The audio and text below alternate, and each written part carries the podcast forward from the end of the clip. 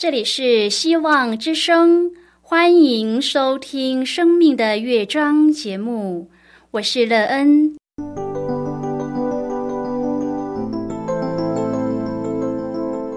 当世界告诉你一切没有盼望，人们对你说你已经没有机会，别忘了，上帝会为你开启一扇窗，上帝的手。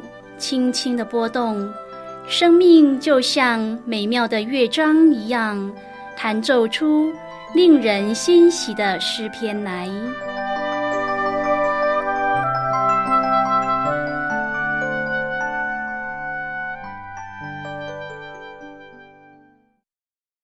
亲爱的听众朋友，平安！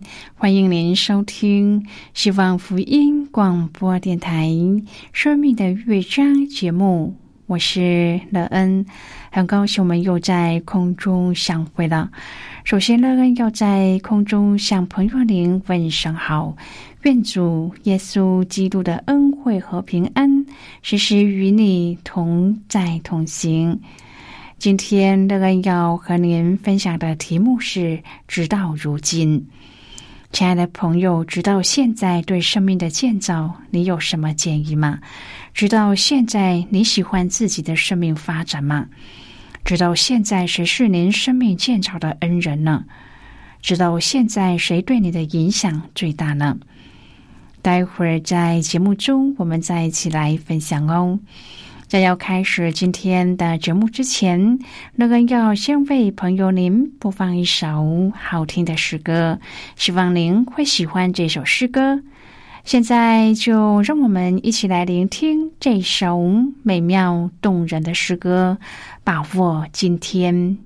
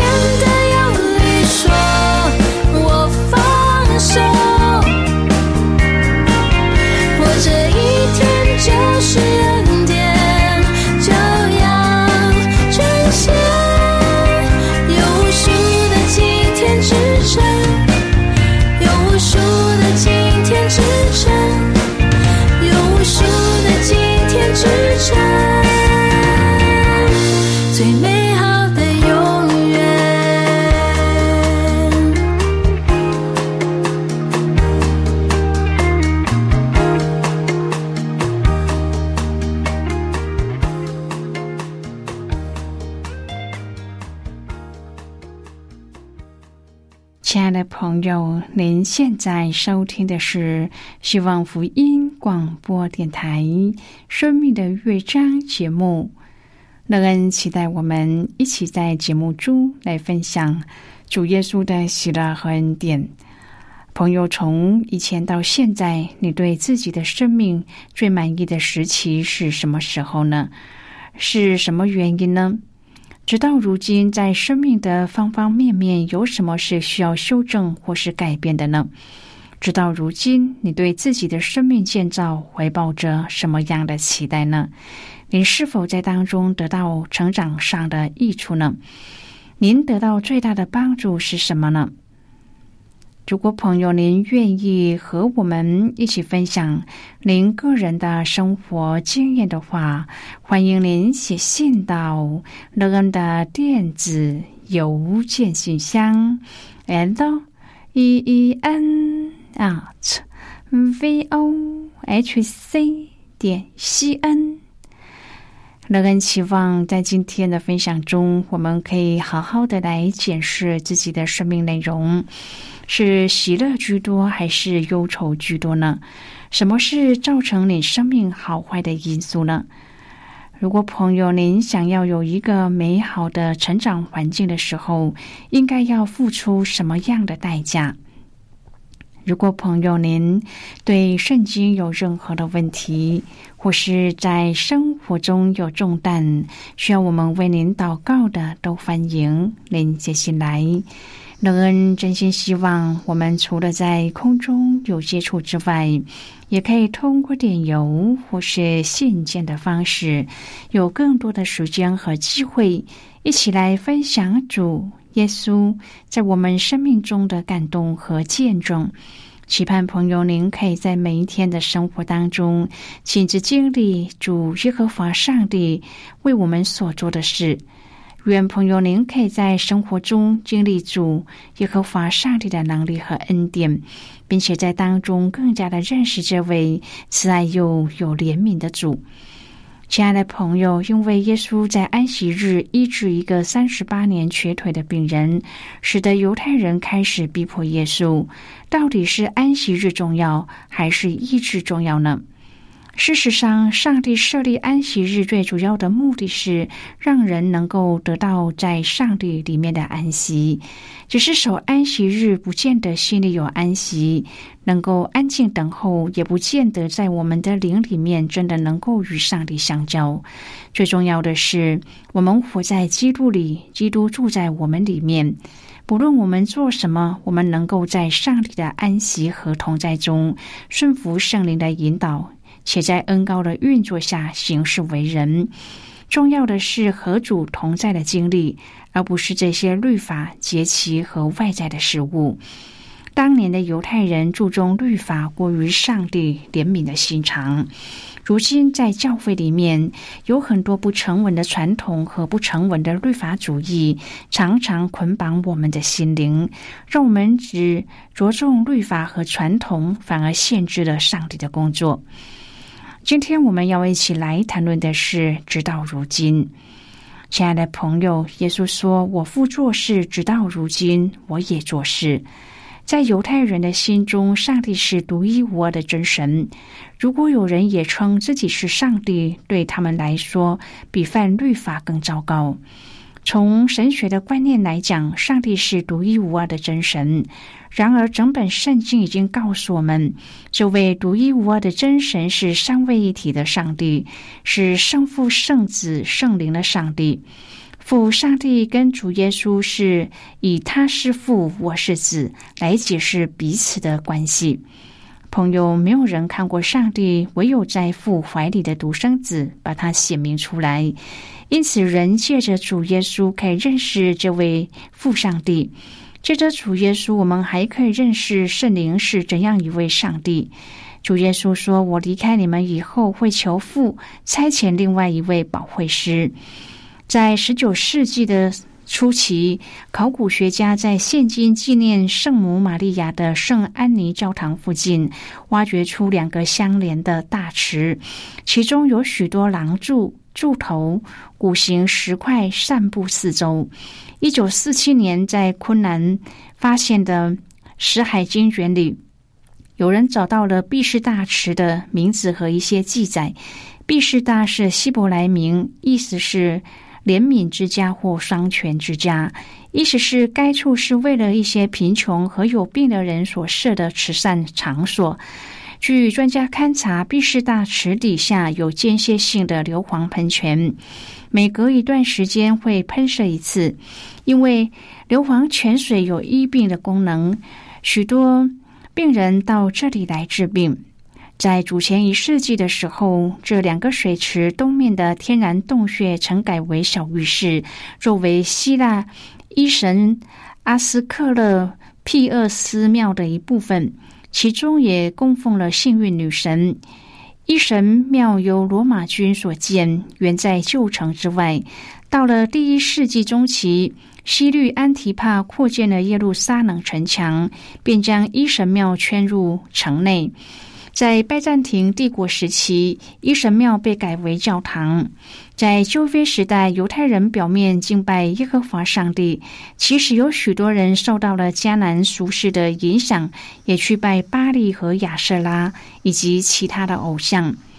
被希腊统治的时候，因为安提奥古四世大力推行希腊化，犹太人难免受到了影响，也去拜希腊的神祇。耶路撒冷的羊门可能因为靠近羊市场而得名，又叫做斯提凡门，因为也是斯提凡被众人用石头打死的地方。现在叫狮子门，因为此城门上有四个豹像，常被误认为是狮子。苏莱曼大帝是欧洲十六世纪的一位杰出的君王。相传他的父亲塞利姆一世因为计划移平耶路撒冷而被狮子抓住，几乎被吃掉。直到他允诺修建城墙保护此城，因而才获救。因此，狮子成为耶路撒冷城的城妃。在这个充满历史又有许多穷人和病人的地方，为什么耶稣单单去看这个病人呢？耶稣看到这人，知道他病了许久。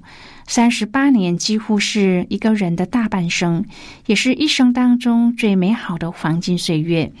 但是他却都在这个池子边度过。朋友，如果换成我们自己，那我们甘心吗？但是有一些事情不是我们可以选择的。亲爱的朋友，当上帝与我们同在的时候，疾病也不能辖制我们。它可以使我们生活不便，让我们感到痛苦，却不能够夺去我们心灵的力量。同样是疾病缠身，为什么这个人活得这么绝望呢？当耶稣问他是不是想痊愈的时候，他的回答却是一连串的无奈和无助。在那三十八年当中，他肯定看到某些人因为先下了水而得到医治。否则又怎么会一直等在那里，希望奇迹出现呢？有人说，人可以选择自己活的方法，但只有上帝才能够使人活得有意义。人可以选择自己的道路，只有上帝才能使人在绝路、死路、末路的时候有出路。人可以追求自己的成功，只有上帝才能使人从成功当中获得满足。人可以建立自己的家室，而上帝叫家室充满幸福。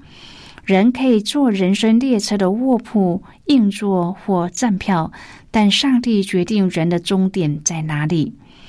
这个病了三十八年的人选择了无望的等待，等待奇迹出现。如果不是耶稣出现来找他，他的终点便是等待到死亡。每一天的盼望，每一天的绝望，直到气息消失为止。朋友，您知道有一位作家刘霞女士吗？刘霞在她的生命当中抓住上帝，因此虽然她生病，却不气馁；痛苦却不绝望，甚至造福和他一样病残的人群。朋友啊，同样被病魔所辖制，却有两种的活法。一种是活在自己的病中，一种是活在上帝的恩典中。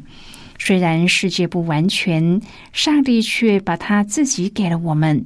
我们必须要紧紧的抓住这从上而来的能力。亲爱的朋友，当耶稣来找我们的时候，千万不要错过机会。以佛所书一章第十七节说：“求我们主耶稣基督的上帝荣耀的父，将那赐人智慧和启示的灵赏给你们，使你们真知道他。”朋友，您真知道天赋吗？我们要真知道天赋，我们需要智慧和启示的灵。以佛所书一章第十八至第十九节说，并且照明你们心中的眼睛，使你们知道他的恩招有何等指望，他在圣徒中得的基业有何等丰盛的荣耀，并知道他向我们这信的人所显的能力是何等浩大。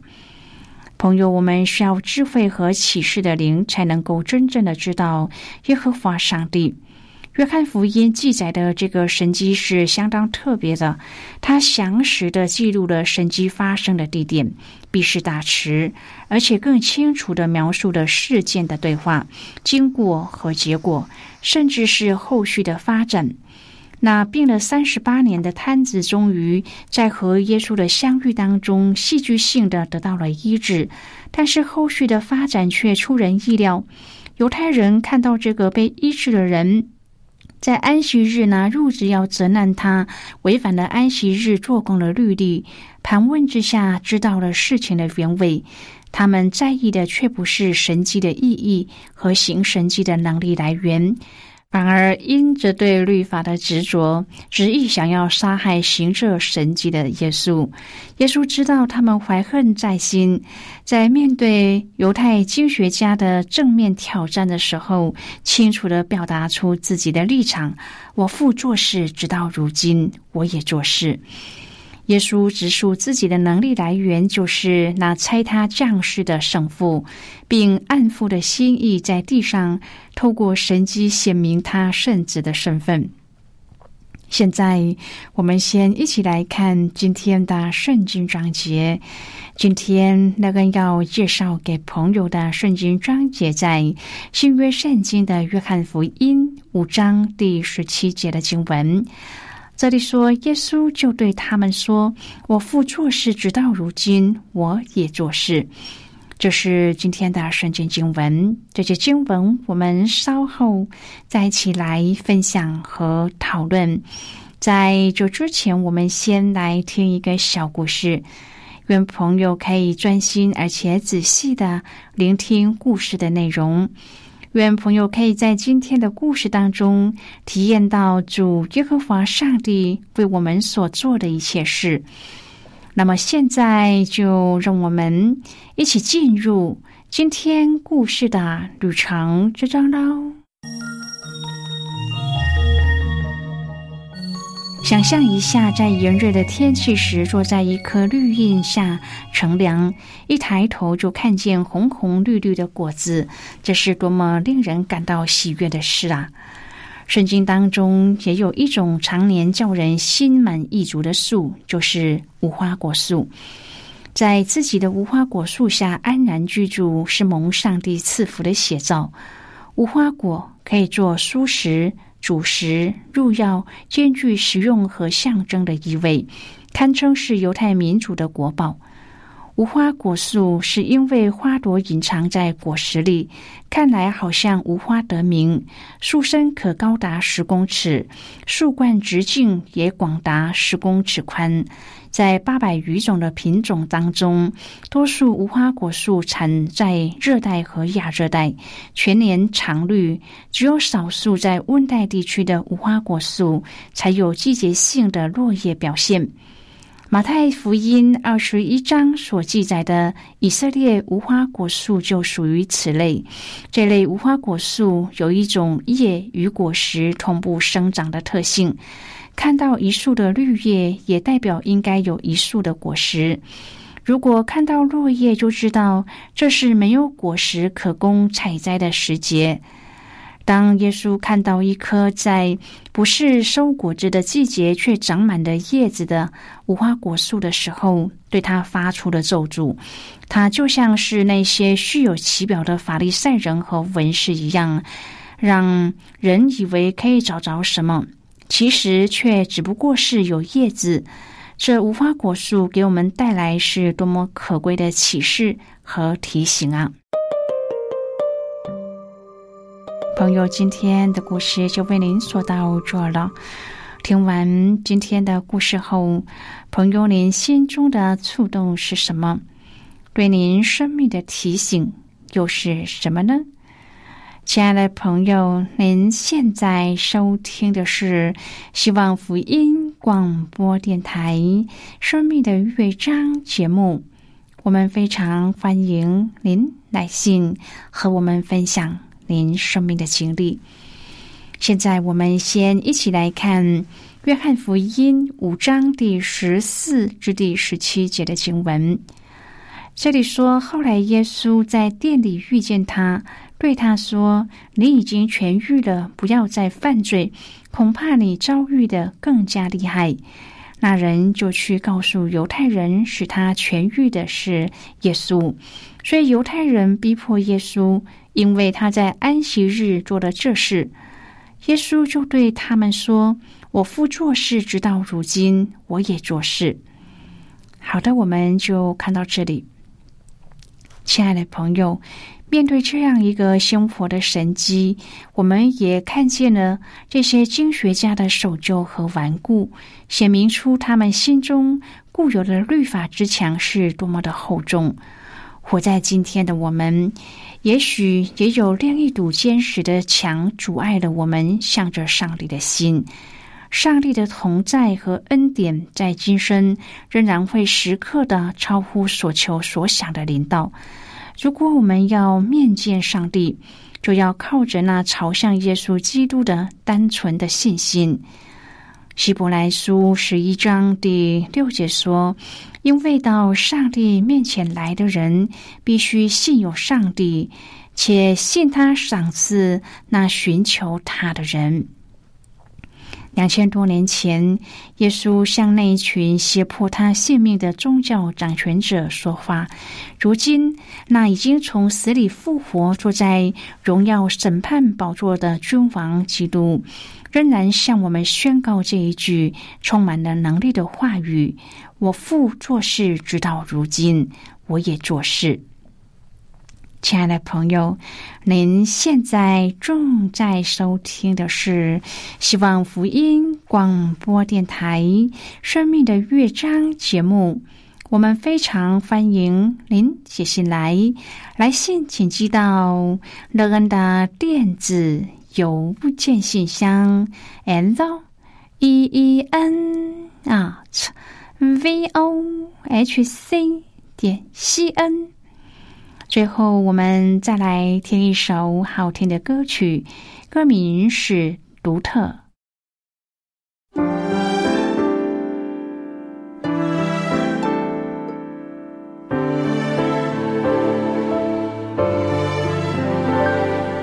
玫瑰、百合、野地的小花，欢欢喜喜的开遍了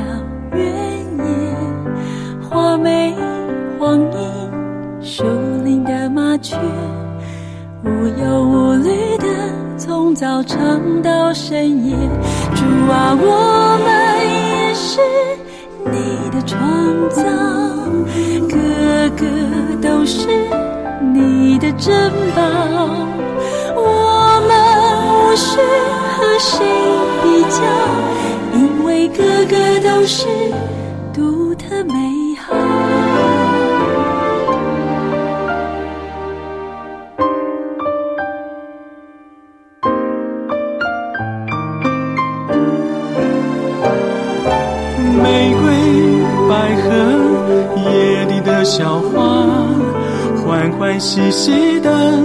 开遍了原野，花美黄莺，树林的麻雀，无忧无虑的从早唱到深夜。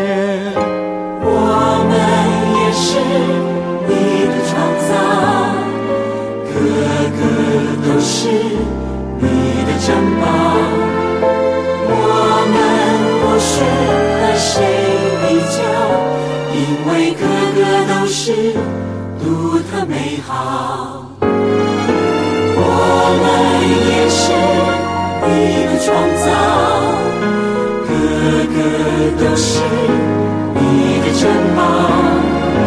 我们无需和谁比较，因为个个都是，因为个个都是独特美好。